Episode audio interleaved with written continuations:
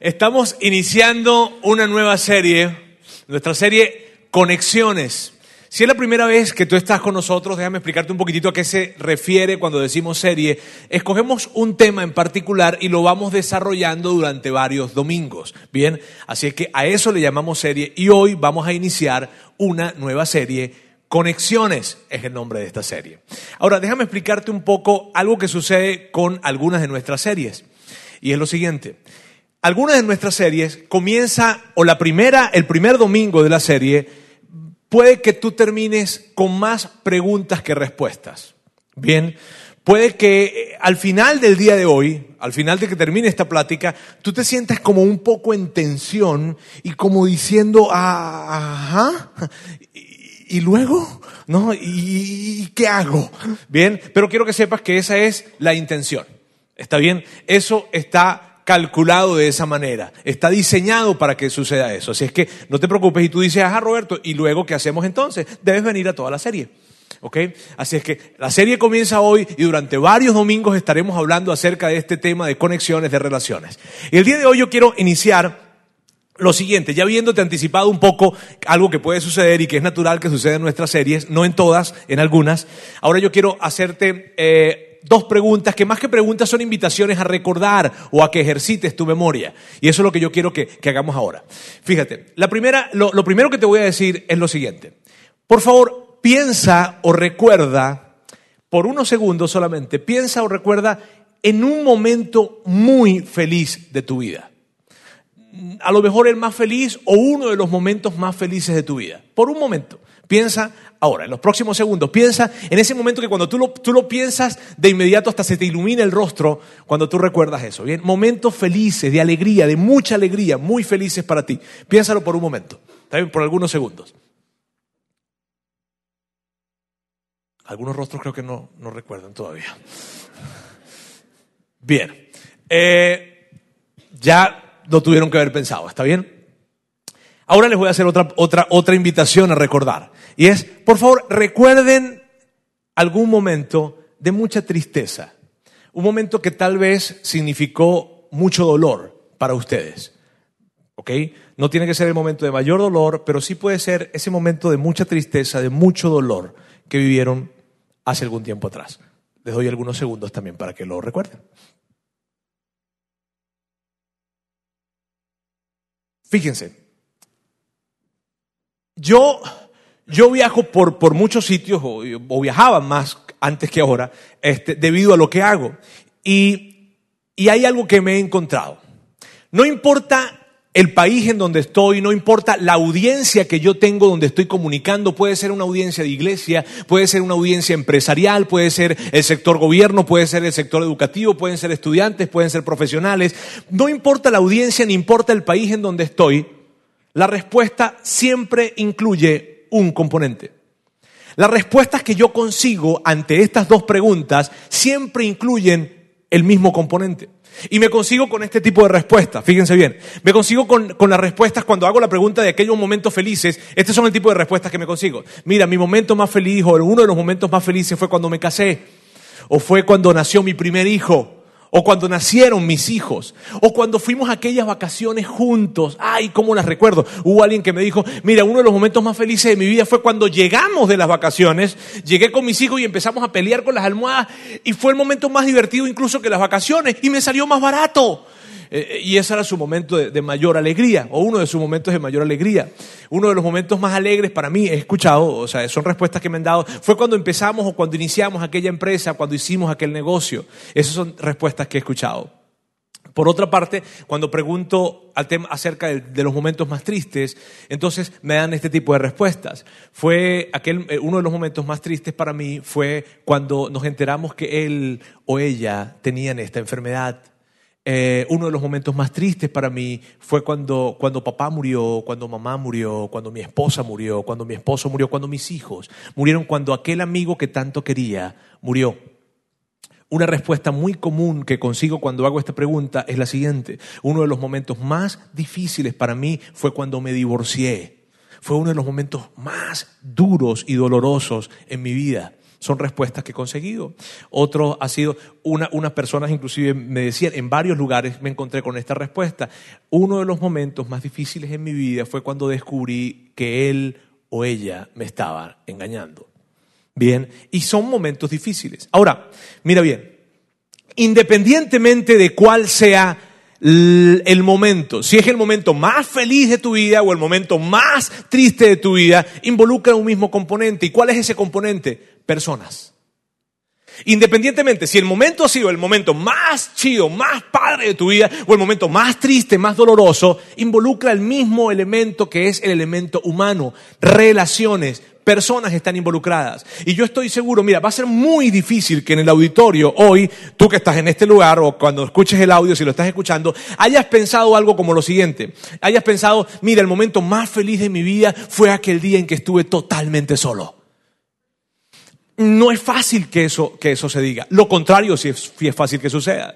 Uno de los momentos más tristes de mi vida fue cuando estuve aquel día tan solo. Cuando estuve en aquella ciudad, en aquel país, en aquel momento donde no había nadie a mi alrededor. Fue una fecha tan importante para mí, para mi familia, para, para, para quien sea. Y, y yo no tuve a nadie alrededor de mí. Y ese fue uno de los momentos más tristes de mi vida. Así es que no importa, no importa si tú estás recordando un momento de mucha alegría o un momento de mucha tristeza. Un elemento siempre está presente en ese recordatorio y es el momento de las relaciones o es el elemento de las relaciones. ¿Por qué? Porque las relaciones son todo en la vida y eso es lo que nosotros creemos. Mira bien, y escuchen bien esto, los éxitos que tú hoy en día estás teniendo y que estás disfrutando son el resultado de haber iniciado una relación con una o con la persona correcta y haber mantenido esa relación a lo largo del tiempo. Pero por otro lado, también hay verdad. O también es cierto que la razón por la que experimentamos, experimentamos los más grandes fracasos tiene que ver con relaciones o es el resultado de algunas relaciones. Cuando escucho historias, mira, en algún momento inclusive, y tal vez tú digas, bueno, Roberto, un fracaso relacional no se lo puedes atribuir cuando alguien haya muerto, ¿cierto? Pero, pero, cuando una persona muere, sucede una ruptura. Y hay una ruptura en la relación una persona que ya que estaba, ahora ya no está y se rompió una relación. Entonces el elemento relacional está presente en tus momentos más felices, pero en tus momentos más tristes también. Y aquí está lo que nosotros creemos. Todo en la vida tiene que ver con relaciones. Mira bien, todo en la vida tiene que ver con relaciones. Y tal vez tú estás sentado allí y dices, eh, Roberto, decir que todo en la vida tiene que ver con relaciones tal vez es un tanto exagerado, ¿no? Y aquí está. Mira, yo cada vez que yo voy a hablar acerca de conexiones o acerca de relaciones, me hago, me he hecho esta pregunta, porque yo lo anticipo, ¿no? Sabes, yo ya sé qué voy a decir, ya yo sé que yo voy a hablar y voy a decir que las relaciones, que todo en la vida tiene que ver con relaciones. Y entonces digo, ¿será verdad? Y aquí está mi conclusión. Cuando yo me pregunto y me detengo a pensar, todo en la vida tiene que ver con relaciones. Esta es mi conclusión. Todo en la vida tiene que ver con relaciones. Sí, todo en la vida tiene que ver con relaciones. Mira bien, los que están acá y son seguidores de Jesús, bien, seas cristiano, seas católico, seas un seguidor de Jesús, nosotros creemos que la Biblia es una colección de libros que Dios dejó para que para, para, ayudarnos o para guiarnos, para que fuese su palabra de consejo oportuna en nuestro oído. Y cuando tú ves esa colección de libros, cuando tú ves la Biblia, consigues tantas historias en los que se evidencia este principio del que te digo de que todo en la vida tiene que ver con relaciones. De hecho, hoy veremos algunas historias de ellas. Pero especialmente quiero, quiero recordar para iniciar lo siguiente. Fíjate, te voy a hablar de la nación de Israel, ¿ok? La nación de Israel eh, hubo un tiempo en que fueron esclavos, Luego ellos, por una serie de sucesos, llegaron a convertirse en una nación. Y entonces, de un día, bueno, no de un día para otro, pero de un tiempo para otro, ahora se consiguen viviendo millones de personas juntos y nunca habían vivido como nación, siempre habían vivido eh, como en la nación de otro, como esclavos, o no siempre, pero sí muchísimo tiempo. Y se les había olvidado cómo, cómo se podía convivir, cómo podían establecer una relación de comunidad. Entonces, en ese tiempo se crearon más de 600 leyes o 600 reglas que regulaban de alguna forma la convivencia, cómo poder experimentar comunidad como nación. Era algo así como una constitución nacional, ¿sabes? Crearon como una constitución para poder saber cómo manejarse socialmente ahora que formaban una nación. Pasan años y años y años y años después de esto y aparece Jesús en la escena. Y cuando llega Jesús a la escena, Jesús dice lo siguiente. Jesús le dice a los expertos en la ley. Era como hablar con un abogado hoy en día. Oh. Si tú dices, yo sé, estoy casado con uno. Algo como eso. En fin, mire bien, era como hablar con un abogado. Le ibas a hablar a un experto de la ley. Y Jesús va a hablarle a los expertos de la ley y les dice eso. Mira, de esas seiscientas y tantas leyes que tienen ustedes, o que hay, yo les quiero decir algo. Si cumplen solamente dos, ya la hicieron. ¿Qué? Ya, Jesús, Jesús, son seiscientas y tanto de leyes. Y tú vienes a decirnos a nosotros que si cumplir, que tú, o sea, tú las quieres resumir en dos solamente. Sí. Si tú logras cumplir estas dos leyes, olvídate de las otras seiscientas. Y había tanta tensión en ese momento, imagínate, los abogados saben de lo que le estoy hablando. Yo los veo aquí, los identifico porque todos están así.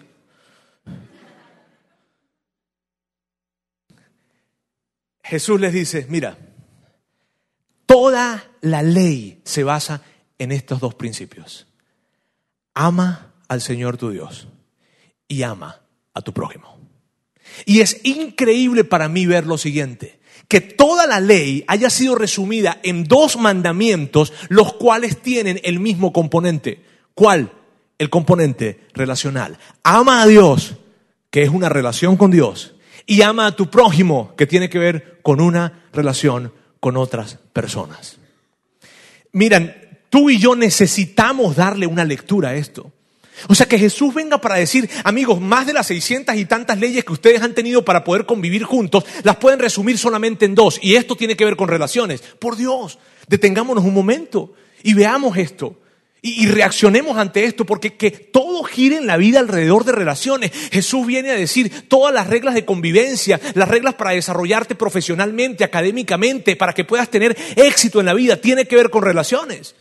¡Wow! Y, cuando, y yo quiero aclarar algo acá. Cuando, cuando Jesús dice, ama a tu prójimo, no se refiere a una canción romántica. Sí, porque la gente cuando, cuando, cuando, de hecho, cuando yo voy a empresas a hablar de algún tipo de conferencia y hablo de una palabra, o sea, hablo de, en algún momento digo amor, todos se incomodan. Porque la gente ha creído que el amor es un sentimiento. La gente ha creído que el amor se resume a, a corazones, a, canciones románticas, pero cuando Jesús está diciendo ama a tu prójimo, involucra la confrontación. Cuando Jesús está diciendo ama a tu prójimo, involucra que tienes que saber decir que no. Cuando Jesús está diciendo ama a tu prójimo, involucra que sepas colocar límites alrededor de ti. En una de las en unas partes de la Biblia dice, ¿sabes? Dios a quien ama, disciplina. ¿Cómo es eso? Entonces, el verdadero amor involucra también corrección, disciplina, confrontación. Entonces no estamos hablando de algo romántico. Y tal vez tú dices, bueno, Roberto, está bien, estamos en un contexto de iglesia y tiene mucho sentido que lo digas en un contexto de iglesia, pero en el mundo real no es así. Y yo te invitaría a que investigaras un poquitito solamente. Y cuando tú investigas un poco, te consigues con este tipo de afirmaciones. La característica más necesaria para poder tener éxito en los puestos de liderazgo es la habilidad para tratar con la gente. Eso lo dicen los laboratorios gerenciales. Dicen, mira, ¿sabes? Al final del día, lo que va a determinar en una persona, en un puesto en liderazgo, que pueda tener éxito en ese puesto en liderazgo, será la habilidad, la destreza que tenga para relacionarse con las personas en diferentes situaciones, en diferentes momentos y con diferentes personas. Eso es lo que lo va a determinar. Los consultores empresariales dicen lo siguiente, cuando alguien renuncia a una empresa, no renuncia realmente a la empresa, están renunciando a una persona. Y es increíble esto. Cuando alguien renuncia a una empresa, no renuncia a una empresa. Renuncia porque tal vez en su trabajo, tal vez con su jefe había una fricción, tal vez no sentía que su jefe le estuviese agregando mucho valor, o tal vez había un entorno relacional muy hostil, muy denso, muy difícil, de mucha confrontación o de mucha pelea, muy tenso. Y entonces esta persona decide renunciar, pero no está renunciando a la empresa, realmente está renunciando al ambiente relacional que había en ese sitio. Hay un, hombre, un, un importantísimo investigador gerencial a quien respeto mucho por sus libros, por su trayectoria, y él dice esto. Si tú quieres saber cuán bueno es un profesional, solo detente a ver sus diferentes círculos relacionales. Cuando tú veas sus diferentes círculos relacionales, me refiero familia, amigos, clientes, proveedores, colaboradores.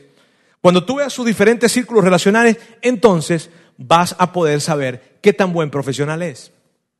Ah, imagínate esto, en las grandes fusiones que se generan en las importantes empresas, en las empresas más grandes del mundo, las universidades que son de las escuelas de negocios han identificado lo siguiente. Lo que determina el éxito cuando hay una fusión empresarial muy grande es el diseño de ambientes relacionales. ¿Qué también fueron diseñados los ambientes relacionales? Más allá del contrato, más allá del detalle de cómo será la fusión, es la relación que se genera entre ambos, entre, entre personal de diferentes empresas. Imagínate esto. Hay un trompetista que se llama Chris Botti, le llamo yo, no sé los gringos aquí cómo le digan, ¿verdad? Body o algo como esto. Este, pero él es un excelente trompetista, es una barbaridad.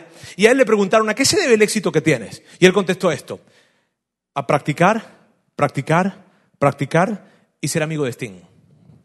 Porque es muy amigo de Sting. Ahora, ¿qué quiere decir eso? Quiere decir que al final del día practica, practica, practica, pero si no cuida las relaciones, la practica, la practica, la practica, no va a tener mucho impacto. Ahora, tú sabes eso y yo lo sé. Tú y yo sabemos que la vida tiene que ver con relaciones. Mira, hace unos minutos atrás, tú pensaste en los momentos más felices de tu vida, ¿cierto? Y cierto que cuando pensaste en los momentos más felices de tu vida, estabas con alguien. Tú lo sabes.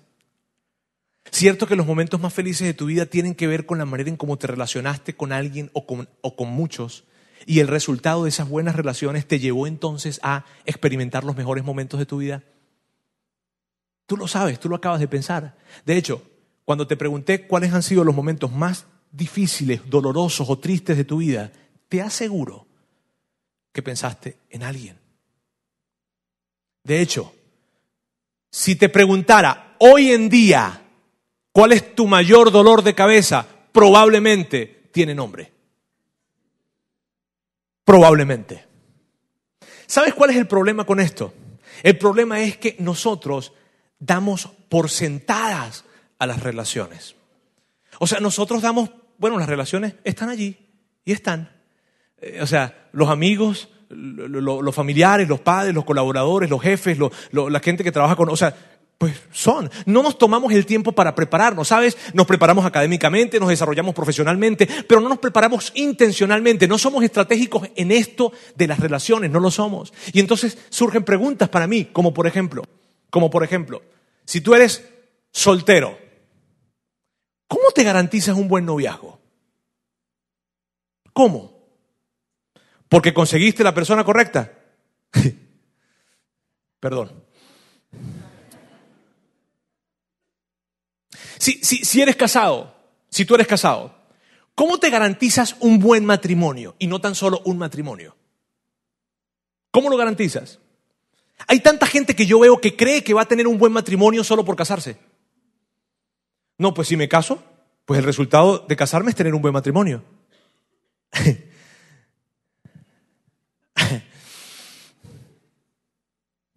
¿Qué onda? Somos, no somos intencionales con las relaciones. ¿Qué acerca de, de nuestro socio? ¿Estamos siendo estratégicos en mejorar la relación con nuestro socio? No en hacer mejores negocios, no, en mejorar la relación con nuestro socio. Porque mejorando la relación con nuestro socio, veremos mayores oportunidades de negocios. ¿Qué acerca de nuestra suegra? Hay tensión cuando dije esa palabra en el auditorio. Sabes, muchas veces tú me escuchas bromeando acá.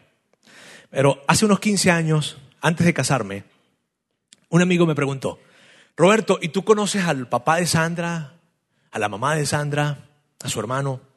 Y yo le contesté esto, no, y no necesito conocerlo, porque yo no me voy a casar con ellos, yo me voy a casar con Sandra. Qué necio, ¿verdad? Tú no querías conocerme hace 15 años atrás. Hoy en día, recientemente celebramos nuestros 14 años de casados. te puedo decir algo. Yo me casé con la mamá de Sandra, me casé con el papá de Sandra y me casé con el hermano de Sandra también. Porque cuando te casas, te casas con la familia entera. Te casas con la familia y esa relación no se va a acabar. Porque ellos serán los abuelos de mis hijos.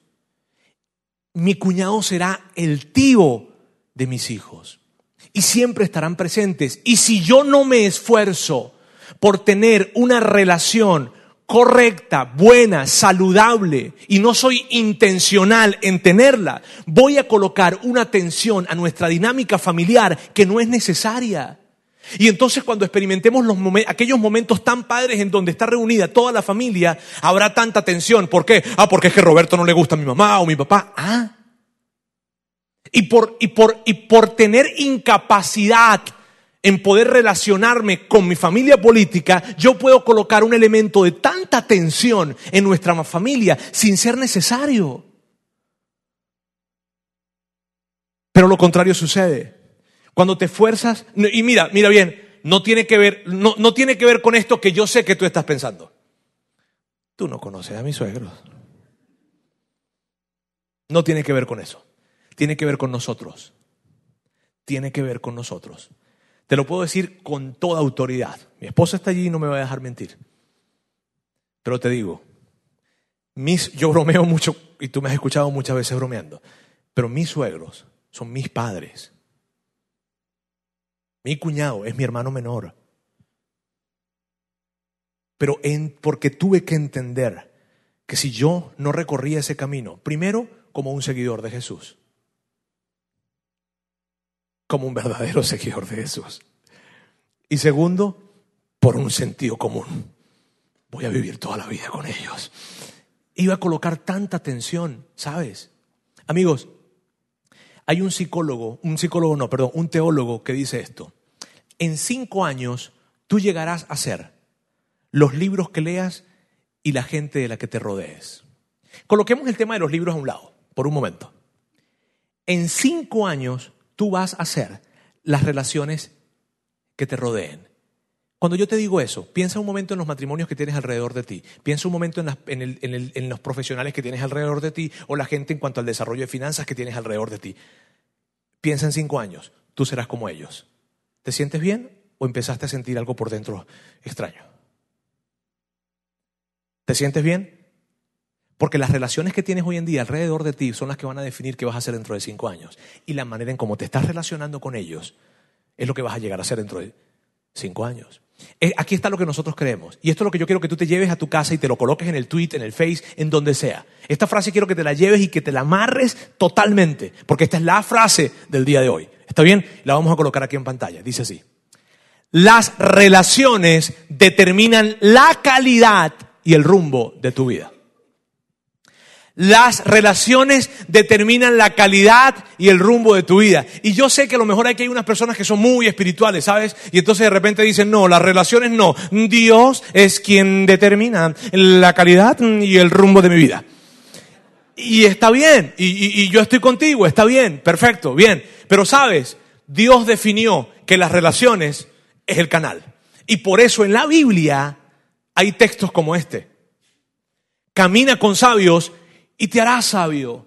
Júntate con necios y te meterás en dificultades.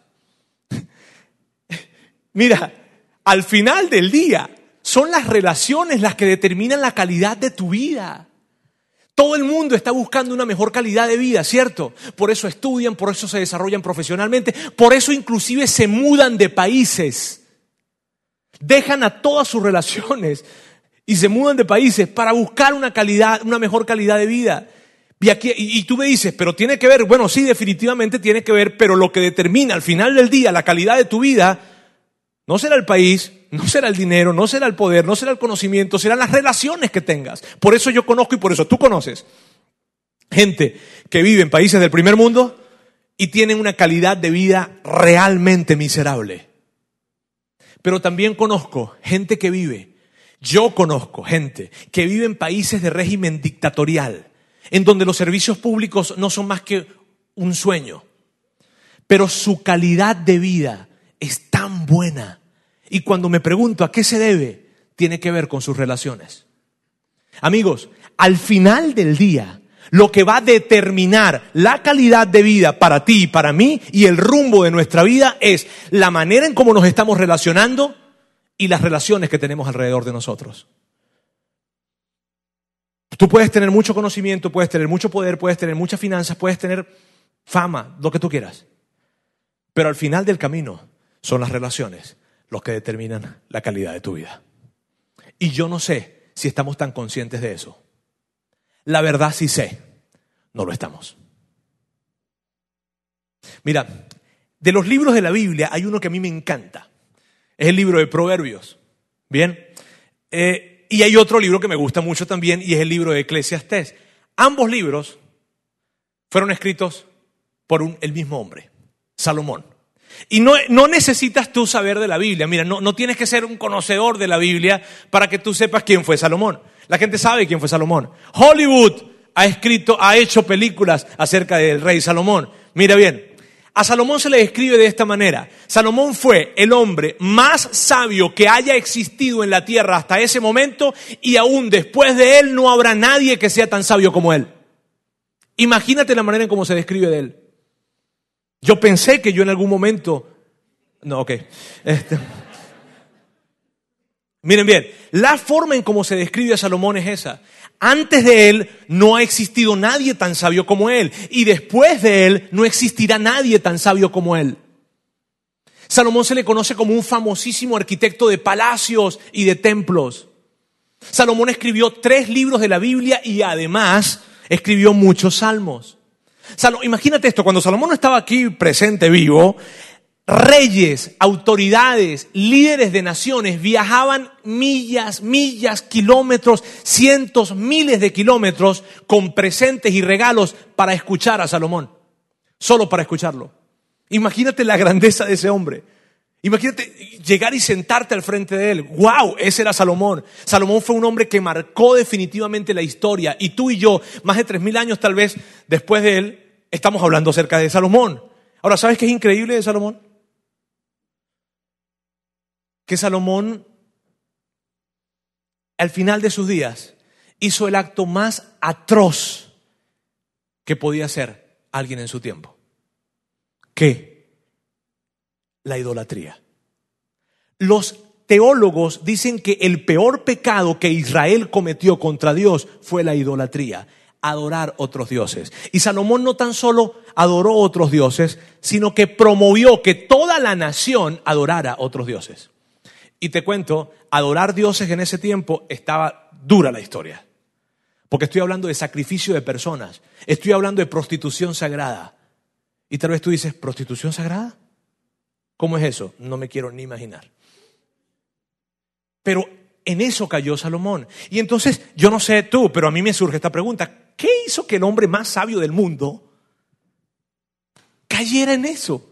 ¿Qué hizo que el tipo que fuera la persona más sabia del mundo terminara haciendo algo tan tonto o tan necio para la época. Y yo quiero que tú y yo leamos rápidamente, porque la respuesta está en la Biblia, cuál fue el primer error que tuvo Salomón en una serie de errores. ¿Dónde empezó el desvío de Salomón? Vamos a leer juntos este texto. Salomón hizo una alianza con el faraón, rey de Egipto, y se casó con una de sus hijas. El problema de Salomón, sus suegros. No. Mira, Dios le había advertido a Salomón en dos ocasiones, Salomón, cuidado con quien te relacionas.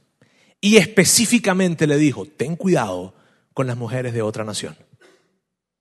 ¿Sabes qué es increíble? A partir de ese momento, Salomón se empezó a alejar lentamente, pero progresivamente de lo que era el camino correcto para él y para la nación.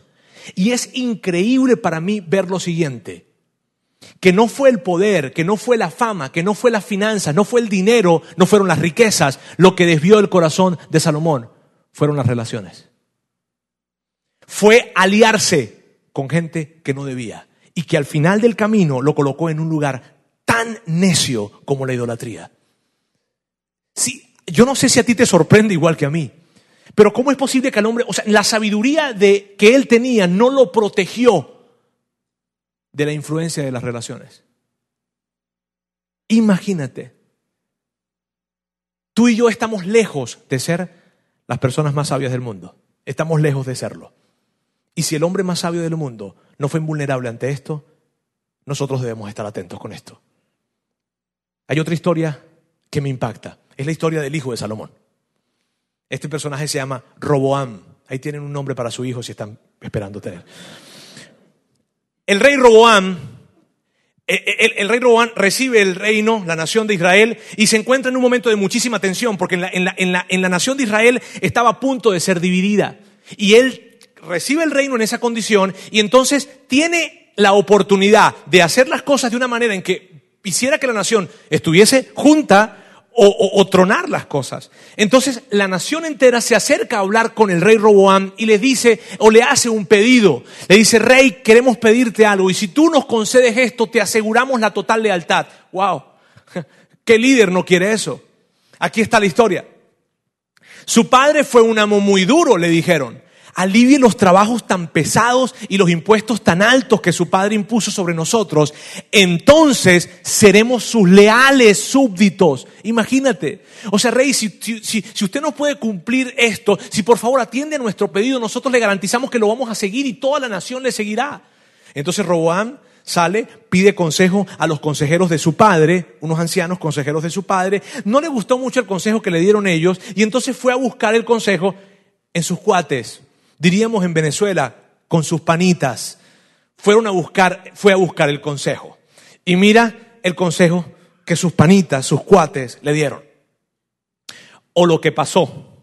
Sin embargo, Roboán rechazó el consejo de los ancianos y pidió en cambio la opinión de los jóvenes que se habían criado con él y que ahora eran sus consejeros, o sea, de sus amigos. ¿Está bien? Y este fue el consejo que le dieron. Los jóvenes contestaron, Así debería responder a esos que se quejan de todo y que quieren una carga más liviana. Mi dedo meñique es más grueso que la cintura de mi padre. Es cierto que mi padre les impuso cargas pesadas, pero yo las haré aún más pesadas. Mi padre los golpeaba con látigos, pero yo los voy a azotar con escorpiones. Y en un acto de total y absoluta necedad, Roam siguió el consejo de sus cuates. ¿Sabes? Esto yo lo veo tantas veces. Lo veo tantas veces. Me asusta cuando yo veo que una pareja está teniendo crisis matrimonial y buscan el consejo en gente que ha estado divorciada.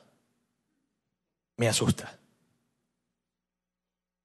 ¿Qué crees que le van a decir? Ciegos guiando a otros ciegos. Perdón, no quiero ser grosero con ninguna situación acá. Está bien. Simplemente estoy diciendo, cuando vamos a buscar ese tipo de consejo, tenemos que saber con qué tipo de personas nos estamos relacionando para esto. Ellos pueden ser buenos consejeros para otras cosas, pero con respecto al matrimonio, tal vez te pueden decir lo duro y lo difícil que fue esa situación en sus vidas. Y tal vez puedas aprender de la experiencia prestada. Pero el punto es este. Roboam, mira bien, ¿Cuál fue la, para hacerte el cuento largo corto, este fue el resultado. Doce tribus o doce estados, doce ciudades que habían en ese tiempo, doce tribus. De esas doce, solamente una se quedó con Roboam. Las otras once le dieron la espalda y le dijeron, no te queremos como rey. De hecho, se buscaron otro rey. Y a partir de allí el reino se dividió. ¿Por qué? Todo tuvo que ver con las personas con quien Roboán estaba relacionado y la manera en cómo se relacionó con ellos.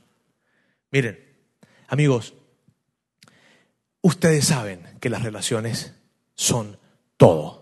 Es increíble, ¿sabes? Yo veo la historia de Salomón, veo la historia de Roboam, veo a Jesús simplificando la ley y yo digo, Dios, el elemento relación está por todas partes y somos tan poco intencionales con respecto a esto. La manera en como nosotros manejamos las relaciones muchas veces es tan, tan torpe. Ah, pues si no me cae bien, que no me cae, me cae. Sí. O de repente somos muy rápidos para contestar a alguien y andamos atropellando personas, tal vez. O no nos colocamos un poco a escuchar a alguien para entender cuál es su punto de vista independientemente que sea diferente al mío. Pero no somos hábiles con respecto a las relaciones. Somos muy rápidos tal vez para poder emitir juicios y para emitir juicios tal vez sí de valor hacia otras personas. Amigos, cuando ustedes ven su vida, ustedes me entienden, yo estoy seguro que sí, porque cuando piensas en tus alegrías vas a pensar en relaciones y cuando piensas en tus tristezas vas a pensar en relaciones. Las relaciones determinan la calidad y el rumbo de tu vida. Las relaciones determinan la calidad y el rumbo de tu vida. Al final del día puedes tener todo, pero serán las relaciones las que dicen qué tan bien me siento con mi vida y a dónde he llegado. Yo lo sé, tú lo sabes, yo lo sé. Mira, cuando pienso en mi vida, pienso, pienso, cuando pienso en mi familia y pienso específicamente en mi esposa que está aquí al frente, ¿sabes? Yo pienso esto. La, la razón por la cual yo la pude conocer a ella fue por el círculo relacional en donde yo estaba. Y la razón por la cual yo estuve preparado para que ella decidiera pasar su vida junto a mí fue debido a las relaciones que yo tenía. La razón por la cual me ofrecen la vicepresidencia comercial de una importante transnacional en Venezuela fue por mi habilidad relacional fue por la manera en cómo yo me trataba con la mesa directiva, con los diferentes clientes, con los proveedores, con los compañeros y los colegas. Cuando tuve el inmenso privilegio de, de, que se me entregara la dirección de los programas de liderazgo del doctor John Maxwell en América Latina, tuvo que ver con mi habilidad relacional, cómo establecía relaciones y cómo desarrollaba esas relaciones. Todo en la vida tiene que ver con relaciones, amigos. Y es importante que yo pueda seguir destacando esto, porque tú lo sabes, yo lo sé, es más, tú lo sabes. Y mira bien, ¿cuántos tienen hijos aquí? Levanten la mano los que son padres. Levanten la mano, por favor. Bien, les pregunto algo a ustedes padres. ¿Les preocupa con quién sus hijos se están relacionando? ¿Por qué? ¿Y por qué les preocupa? Si ustedes les han enseñado principios en su casa. Oh, ¿y por qué les preocupa? Si, si, si, ellos, ellos nunca han visto un mal ejemplo en la familia? Porque sabemos que las relaciones pueden llevarles a sitios donde no deben estar, pero no tan solo a ellos, a nosotros también. Y tal vez tú dices, bueno, sí, Roberto, pero, pero es que las relaciones son difíciles. Claro que son difíciles. Es difícil iniciar una relación con la persona correcta. Y no estoy hablando de relaciones románticas, ¿está bien? Estoy hablando también de amistad. Estoy hablando de negocios. Es difícil saber cuál es la persona correcta, iniciar la relación y saber cuál es la persona correcta. Es difícil mantener una relación con la persona correcta. ¿Por qué? Porque van a haber tensiones, van a haber conflictos, van a haber roces. Y eso no significa que la relación sea buena o sea mala, significa que es una relación y ya. ¿Y cómo tú vas a manejar esos conflictos? ¿Cómo vas a, recorrer el camino del conflicto con aquella persona con quien estás haciendo la vida juntos, bien sea profesional, románticamente o simplemente en amistades? ¿Cómo vas a manejar una situación en donde ves que, que, están pasándose los límites, que te sientes tal vez un poco invadido? ¿O cómo vas a manejar el hecho de que estés invadiendo o queriendo controlar la vida de otro? ¿Cómo lo vas a manejar? Claro que no es fácil. Claro que no es fácil tomar la decisión de alejarte de aquellas personas que no te convienen. Y no te convienen porque son drogadictos, alcohólicos, no. Para nada, no estoy hablando acerca de eso sino que no te conviene sencillamente porque no te agregan valor a tu vida. ¿Cómo vas a hacer para alejarte? O no para alejarte, sino simplemente para colocar un pequeño límite en donde sabes hasta dónde llegarás relacionalmente con estas personas. ¿Cómo hacemos para convivir con aquella persona que es tan difícil, pero que tienes que convivir con ellos? Porque tienes que convivir con ellos. Ay, Roberto, yo me voy de allá porque es que allá había gente tan difícil. Aquí también hay. Te lo presento. Miren, ¿cómo vas a hacer para recorrer ese camino? Las relaciones no son fáciles. Claro que no lo son. Pero la manera en cómo tú y yo nos relacionemos y recorremos el camino con las diferentes relaciones va a determinar a dónde llegaremos y la calidad de nuestra vida. Entonces, ah, Roberto, pero entonces dime, dime, dime algo. ¿Qué, hay, qué, se requiere para ganar relacionalmente? ¿Qué se requiere para poder saber tener ese tipo de relaciones? Para poder saber decir que sí, para saber decir que no, para poder ser hábil, para, para iniciar nuevas relaciones o para poder alejarnos de aquellas que no. ¿Qué es lo que se requiere? ¿Acaso se requiere cierto tipo de personalidad? ¿Algo específico? La verdad es que en cuanto a relaciones hay ciertos tipos de personalidades que son más hábiles que otras. Pero ajá, y si yo no tengo esas relaciones, esa, esa personalidad, ese tipo de, temperamento, de personalidad, entonces ¿qué hago? ¿Lo podré adquirir o, no? ¿Qué hago? De eso se trata esta serie. Esta serie se trata de cómo poder tener ese tipo de relaciones. Esta serie no se trata de que tú tengas relaciones exitosas con todas las personas con las que te rodeas, ¿ok? Porque tú no puedes controlar cómo reaccionan las otras personas con respecto a ti. Pero lo que sí puedes hacer es convertirte en una persona en la que otros se quieran relacionar y con la que otras personas puedan construir una relación significativa. Eso sí puedes. Entonces, esta serie se trata de cómo desarrollar las habilidades relacionales. ¿Cómo, cómo, cómo me planteo una relación saludable? ¿Cómo sé si estoy preparado para tener relaciones saludables? Y tal vez yo digo, no, yo en la vida siempre he tenido tan malas relaciones es que yo no sé qué me ha pasado. Mm. ¿Será que estás preparado para las relaciones? ¿Será que estás realmente estás dispuesto para relacionarte? ¿Qué significa estar dispuesto para tener las relaciones saludables? ¿Qué, ¿Cuál es el fundamento de todas las relaciones sanas? Todas esas respuestas las vamos a tener a partir de esta serie. Por eso no puedes perderte un domingo a partir de ahora. Ahora, pero yo hoy quiero dejarte una tarea finalizar y finalizar con esto. Quiero dejarte la siguiente tarea, porque siempre dejamos algo que hacer, ¿está bien? Esto es muy reflexivo, de hecho es más reflexivo que otra cosa. Pero quiero invitarte a que esta semana tomes un tiempo, te tomes un café, estás en tu casa, te detienes, hablando con Dios, hablando contigo mismo, como sea, pero que tomes un tiempo y hagas lo siguiente. Pienses en tu día hoy. Pienses en tus finanzas hoy. Pienses en tu matrimonio hoy o pienses en tu soltería hoy. Y que, y que te hagas esta pregunta, ¿me siento bien? ¿Me siento satisfecho? ¿Me siento realizado en el momento de vida en el que hoy en día me encuentro? ¿Y por qué quiero que hagas esa pregunta? Porque donde hoy en día tú estás, el tú hoy fue definido por tus relaciones de ayer. La forma en cómo te has venido relacionando en el pasado te colocó en el momento en la vida en el que te encuentras hoy. Entonces quiero que te detengas un poco a reflexionar y que esa reflexión te diga algo. Por favor, que esa reflexión te diga algo. ¿Está bien? Y yo quiero hoy terminar recordándoles la frase que quiero colocar acá en pantalla. Las relaciones determinan la calidad y el rumbo de tu vida. Son las relaciones, no otra cosa. Al final del día, lo que va a determinar la calidad en tu vida financiera, matrimonial, profesional, mira esto, espiritual, matrimonial. Mira, las mayores enseñanzas que he recibido como padre ¿Sabes de dónde vinieron? De relacionarme con excelentes padres y de aprender cómo ellos criaron sus hijos. Las mayores, las mayores enseñanzas para trabajar como líder han venido de poder desarrollar habilidades y saber cómo relacionarme con aquellas personas que son tan difíciles. Recuerdo que alguien se me acercó y me dijo, Roberto, por cómo tú llevaste esa relación tan difícil con aquella persona, es que tú hoy en día estás acá.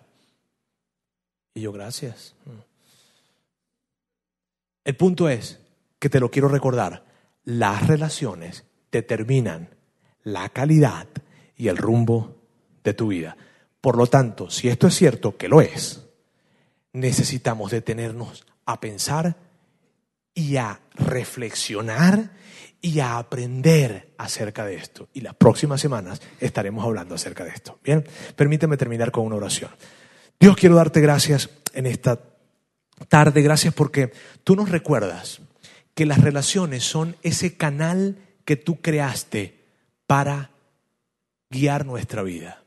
Que las relaciones son ese canal que tú creaste para traer grandes bendiciones a nuestra vida, pero también Dios, si nosotros no sabemos cómo manejar las diferentes relaciones en las diferentes etapas y en los diferentes momentos, entonces nos colocaremos nosotros mismos en un lugar para perder.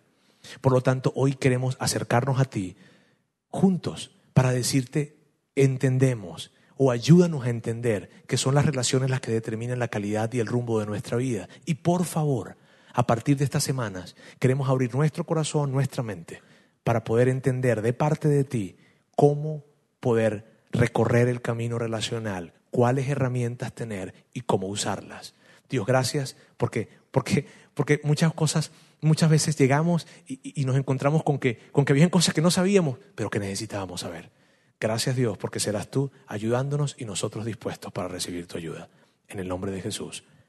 Amén.